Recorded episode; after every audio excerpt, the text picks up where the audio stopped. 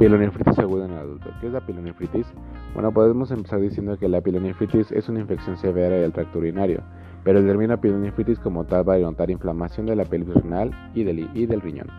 Esto podemos inferirlo clínicamente mediante el dolor que va a presentar el paciente en el flanco, así como su inflamación.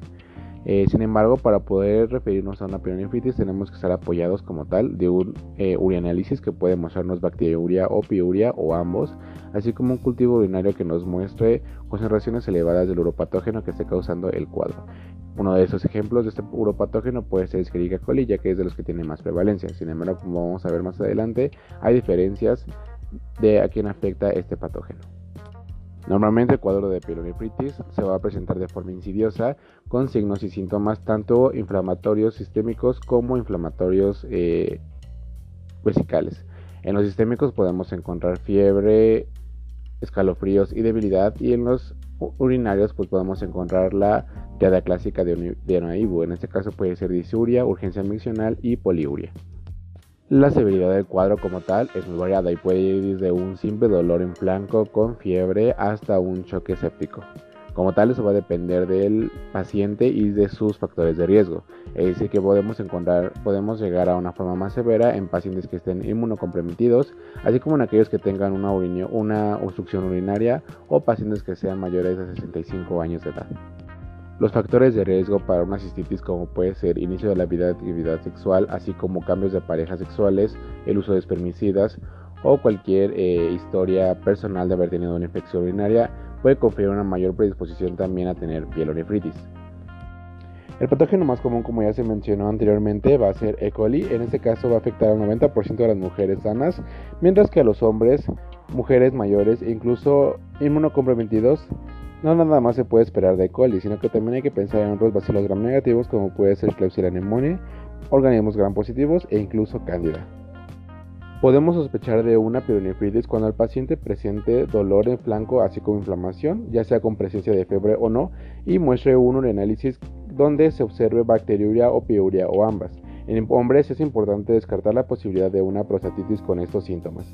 Sin embargo, el estudio confirmatorio va a ser un ocultivo que nos muestre mayor de 10.000 unidades formadoras de colonia para poder establecer el diagnóstico de pielonefritis aguda. Podemos dividir a los pacientes en tres rubros para tratar la pielonefritis. Primero, aquellos que van a requerir un tratamiento ambulatorio, es decir, que no tienen una enfermedad tan severa y que pueden tomar el tratamiento por vía oral sin ningún problema. Segundo, van a ser los pacientes que lleguen al servicio de urgencias y que requieran alguna observación. Va a ser en aquellos pacientes que tengan alguna enfermedad del cuadro de inicio severo, pero que va disminuyendo poco a poco. Y por último, vamos a tener a los pacientes hospitalizados. Van a ser aquellos pacientes que tienen, que tienen comorbilidades inestables, así como un cuadro severo o incluso situaciones psicosociales que no permitan su egreso del hospital. La elección del antibiótico es importante. Es crucial recordar que la fosfomicina y la nitrofurantoína no son eficaces ya que esos solamente alcanzan concentraciones adecuadas en orina. Sin embargo, se puede utilizar trimetoprim con sulfonamidazol y fluoroquinolonas ya que se han reportado ser altamente eficaces para cuadros de pielonefritis. Sin embargo, es importante recordar que, que actualmente está existiendo una incidencia elevada en resistencia a estos antimicrobianos. Por tal motivo es importante realizar un cultivo para saber a qué patógeno nos estamos enfrentando estrictamente y así saber su sensibilidad a los antibióticos. Para terminar, es importante recordar que se ha visto una mejoría en la tasa de apecuar tratamiento en aquellos tratamientos que son por días cortos, que en aquellos tratamientos que incluyen más de 10 días, ya que en estos el paciente se puede equivocar en la toma de los medicamentos.